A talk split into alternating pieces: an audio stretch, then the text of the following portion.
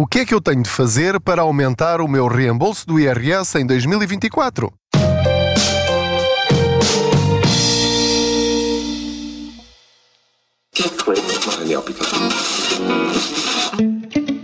Depósito especial AB do Ativo Banco tem muitas vantagens. Uma TINB de 3,5% com mínimo de constituição de depósito de 500 euros recebe juros em 6 meses e não tem de ficar com o dinheiro preso até ao final do prazo. Mas aproveite, enquanto ainda é um segredo. TINB 3,50%. TINL 2,52%. Mínimo de constituição por depósito 500 euros. Máximo de constituição por depósito sem limite. Prazo 180 dias, não renovável. Não são permitidos reforços. É permitida a mobilização antecipada, parcial ou total, a qualquer momento da vigência do depósito a prazo, com penalização de 100% aplicada aos juros contados sobre o montante mobilizado no respectivo período e ainda não pagos. Informe-se em ativobanco.pt. Olá! Eu sou o Pedro Anderson, jornalista especializado em finanças pessoais e aproveito as minhas viagens de carro para falar consigo sobre dinheiro. Dicas simples para aumentarmos o dinheiro que temos na nossa carteira ao fim do mês ou ao fim de cada ano. Não se esqueça de subscrever este podcast, de o partilhar com outros, acionar aí o sininho para ser notificado sempre que existir um episódio novo e fale sobre este podcast a outros, porque há pessoas que estão a descobrir 13 anos depois do início da rúbrica na SIC Notícias, na SIC e na SIC Notícias, em 2011, há pessoas que só estão a descobrir o Contas Poupança agora. Imagina a quantidade de dicas que eles têm dado a perder ao longo destes anos, mas mais vale tarde do que nunca. Envie as suas perguntas em áudio para o número de WhatsApp do Contas Poupança, que é o 92 775 3737. Hoje vamos falar sobre IRS. Novamente, porquê? Porque estamos novamente a aproximar-nos daquele período terrível para muitas pessoas que é entregar o IRS, ver as faturas, ver as deduções, começar a pensar se o reembolso vai ser maior ou inferior ao do ano passado, confirmar o agregado familiar. E há muitas pessoas que eu estou a, estou a dizer isto e elas dizem: Ah, mas eu tenho de fazer isso tudo. Eu nunca fiz isso. Pois, ok, há coisas que você deve fazer para seu benefício. Se não fizer nada, vai entregar na mesma o seu IRS, mas provavelmente mal. Atenção, quando eu digo mal, entregar mal o IRS, não quer dizer que ele tenha algum problema. Podia era receber muito mais dinheiro do que aquele que vai receber, porque não escolheu as opções certas, ou então vai pagar mais IRS do que aquele que deveria pagar, também porque não fez as escolhas mais acertadas adequadas ao seu caso e cada caso é um caso. Então, eu estou a gravar este episódio ainda em janeiro, não sei quando é que vai ouvir este episódio, pode ser algumas semanas mais tarde, mas provavelmente ainda irá muito a tempo de fazer aquilo que lhe estou a dizer ou que vou dizer agora. Então, são apenas alguns recuerdos para que não se esqueça de algumas coisas que são absolutamente essenciais. E, portanto, eu irei, eh, ao longo dos próximos episódios, e como sei que vocês ouvem estes episódios semanalmente. Alguns dizem até, eu ouço religiosamente o seu podcast. Eu fico maravilhado com isso, claro, fico muito feliz por já ser quase assim uma espécie de novela que vocês querem seguir os episódios, porque imagino, e vocês sabem que são úteis para vocês. Então, o que é que eu tenho de fazer em janeiro e em fevereiro para aumentar o meu reembolso do IRS? Nesta fase é muito simples, não vou complicar neste episódio, deixarei os próximos passos para mais tarde, mas é absolutamente essencial que nas próximas 3, 4, 5, 6 semanas, até final de fevereiro, vá simplesmente ao seu e-fatura. Espero que isto já lhe diga muita coisa. Tem de ir ao portal e-fatura na internet. Portanto, vai ao portal das finanças e entra em e-fatura com o seu número de contribuinte e a sua password e vai ver se todas as faturas que foram emitidas com o seu número de contribuinte em 2023 estão lá e nas categorias certas. Ora, isto é muito, muito importante, porque se não for lá, e atenção, não é só ver as suas, é ver as da sua mulher ou marido, se for só uma pessoa a ver isso, se cada um for ver o seu, está resolvido. E também de cada um dos seus filhos, até dos bebés. Isto é muito, muito importante, porque se não fizer nada e entregar o IRS automático, pode estar a perder centenas de euros em deduções. Ou seja, vai receber muito menos dinheiro de reembolso ou vai pagar muito mais dinheiro de IRS, sem necessidade nenhuma, porque as faturas foram passadas com o seu NIF. Se as pediu, como é óbvio, por isso é que deve pedir faturas de tudo com o seu número de contribuinte. Como já sabe, eu peço até do cafezinho, do pastel de nata e do gelado da Olá.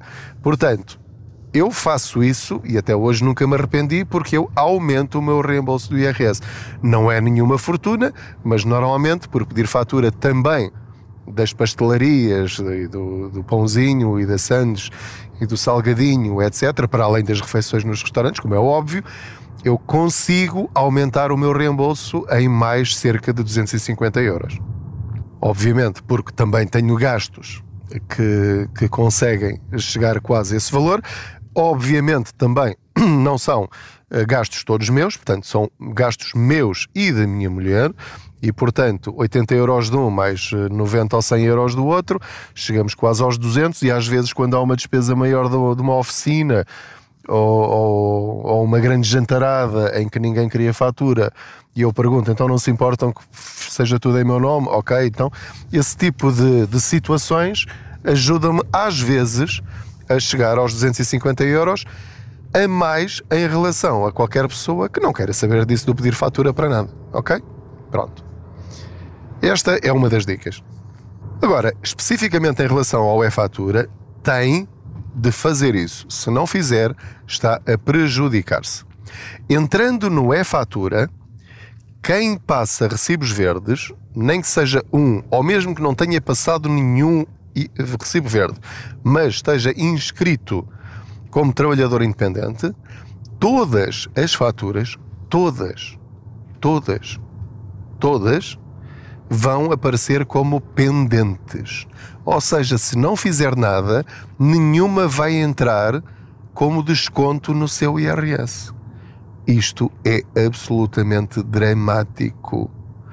Porque, embora as faturas das pastelarias e dos restaurantes e dos hotéis não sejam um valor muito relevante, quando falamos de faturas de saúde e de educação, aí é muito, muito importante que elas apareçam lá. Porque aí já estamos a falar, sim, de dezenas, centenas de euros. Porque, no caso da educação, se não me falha a memória, são 30% de, das despesas até 800 euros. E também, se não me falha a memória, é 15% de todas as despesas de saúde até ao limite de 1000 euros. Portanto, eu estou a falar agora de cabeça, já da última vez que falei sobre isto foi no ano passado, portanto, acho, acho que é isto. Um, se não for, também você depressa descobrirá, mas o princípio é o mesmo, ok? Verificar todas as faturas. Nenhuma fatura pode ficar pendente. O que é que significa ter uma fatura pendente? Significa que o sistema da autoridade tributária não sabe a que categoria pertence aquela fatura. Imagine que eh, para já, se for trabalhador independente, a explicação é simples. Ele tem de saber primeiro, antes de fazer as contas, se aquela despesa foi a nível pessoal ou profissional. Portanto, tem de dizer uma a uma isso. E depois há uma outra dúvida que o sistema tem, que é, ok, mas isto é de que categoria? Naquelas que são óbvias, elas vão automaticamente para a categoria correta. Saúde, uma fatura passada no hospital, obviamente é saúde. Uma fatura de uma universidade, obviamente é educação. Será que é assim tão óbvio? A realidade diz que não. Afinal, não é. Porquê? Porque uma universidade pode ter lá dentro uma cafetaria, uma, um refeitório. E, portanto, como tem os dois CAI, Código de Atividade Económica, o sistema não sabe, tem de dizer, porque as faturas que a autoridade a tributária recebe não são discriminadas. Portanto, tem de dizer a que é que corresponde aquela fatura. Muitas vezes o que é que acontece? Quando agora em janeiro vamos ver as faturas e uma fatura de fevereiro do ano passado, eu sei lá o que é que aquilo é. Porque às vezes até aparece o nome que não corresponde à imagem que nós temos daquela despesa. Eu se calhar fui a um restaurante e aparece lá José António eh, Ferreira Diniz. Ok, eu sei lá quem é o José António Ferreira Diniz, se calhar também é uma oficina, ou uma pastelaria, ou um restaurante, ou é um alojamento local, eu lembro-me lá agora. Pronto, por isso é que regularmente, todos os meses, eu deveria ir ao e-fatura e há uma aplicação para telemóvel que se chama e-fatura e que é oficial, que é da autoridade tributária, pode mexer nela à vontade. Às vezes está à espera do autocarro, está à espera de alguém no carro, está à espera que o miúdo saia da escola, está a beber um café. Ah, deixa-me cá atualizar mais, mais 10 ou 15 faturas. Aquilo está ainda fresco na memória, faz isso e agora quando chega a janeiro vai ver só as últimas 20 ou 30, faz isso e está despachado. Se este é o seu caso, nem precisa ouvir o resto do episódio, porque a ideia é esta: organize-se, verifique as suas faturas no e-fatura, categorize-as nas categorias corretas para garantir que vai descontar essas despesas no seu IRS. Vai ter de fazer isto até final de fevereiro até 28 de fevereiro tem de fazer isto, senão depois é uma complicação. Também não se esqueça que deve atualizar o seu agregado familiar até 15 de fevereiro. Portanto, também há uma outra aplicação para telemóvel. Eh, o Estado está a tentar simplificar aqui a vida aos cidadãos para depois isto não ser assim tão burocrático, mas também pode fazê-lo através do portal das finanças. Há uma aplicação que se chama Agregado Familiar, descarrega, vai ao Google Play ou à loja de, do seu telemóvel, no caso dos iPhones, e, e, descarrega essa aplicação e também pode fazer isso. Uh, isto é sobretudo útil para quem? Para quem mudou o agregado familiar no ano passado. O que conta é a sua situação a 31 de dezembro de 2023. Casos de divórcios, de óbitos, de casamentos, de filhos que nasceram. Portanto, qualquer alteração desse género deve atualizar isso até dia 15 de fevereiro, porque senão as contas podem sair-lhe furadas no IRS. Porquê? Porque quando há um IRS anterior, a autoridade tributária vai buscar o agregado familiar do ano passado e vai partir do princípio que está igual. Portanto, se nasceu um filho e você não atualizou o agregado familiar, não, só por aí vai receber menos 600 euros. vai deduzir menos 600 eh, euros. Portanto, está a ver a relevância disto. Não é?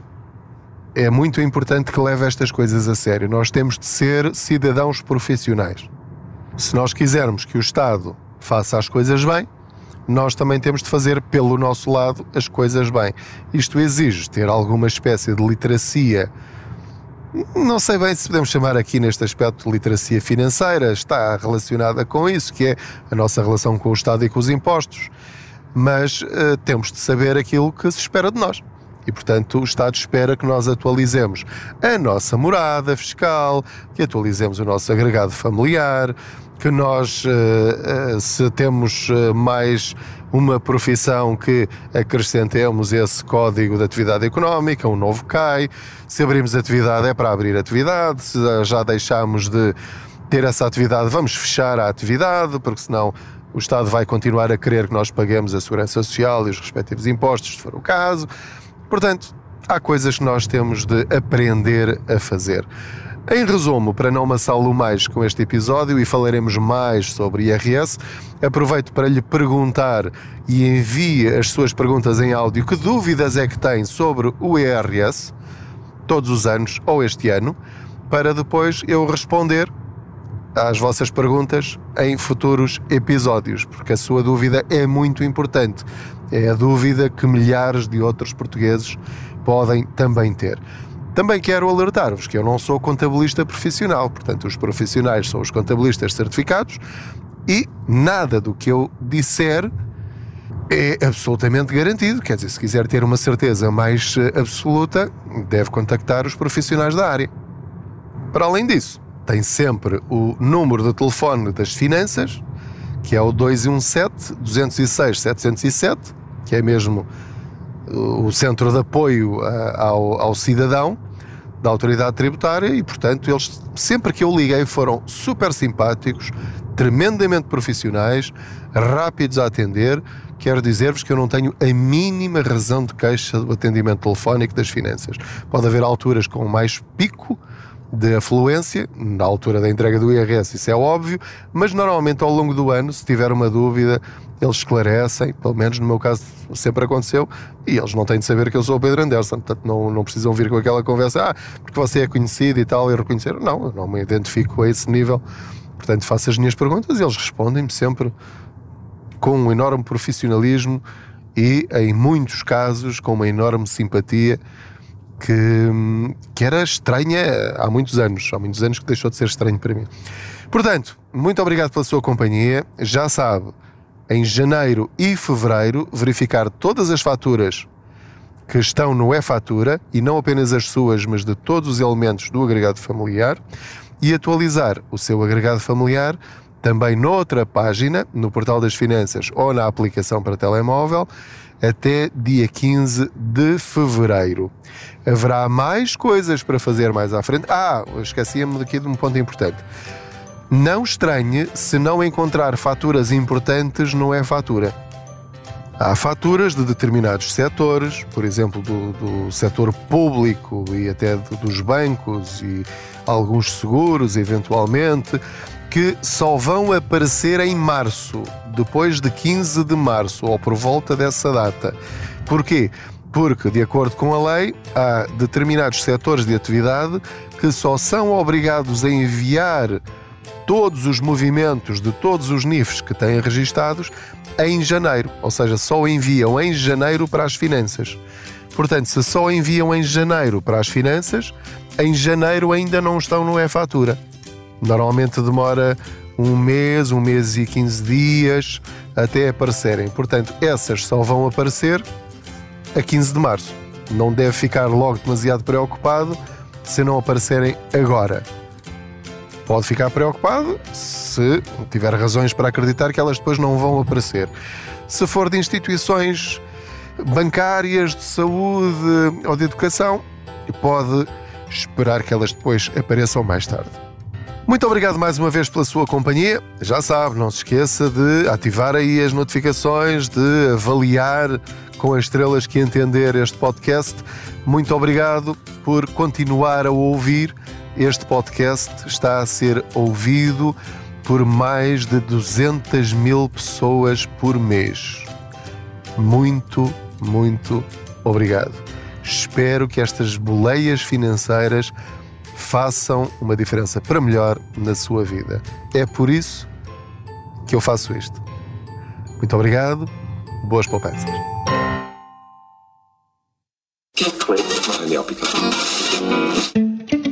O depósito especial AB do Ativo Banco tem muitas vantagens. Uma TINB de 3,5% com mínimo de constituição de depósito de 500 euros recebe juros em 6 meses e não tem de ficar com o dinheiro preso até ao final do prazo. Mas aproveite, enquanto ainda é um segredo. TINB 3,50%. TINL 2,52%. Mínimo de constituição por depósito 500 euros. Máximo de constituição por depósito sem limite. Prazo 180 dias não renovável. Não são permitidos reforços. É permitida a mobilização antecipada, parcial ou total, a qualquer momento da vigência do depósito a prazo, com penalização de 100% aplicada aos juros contados sobre o montante mobilizado no respectivo período e ainda não pagos. Informe-se em ativobanco.pt.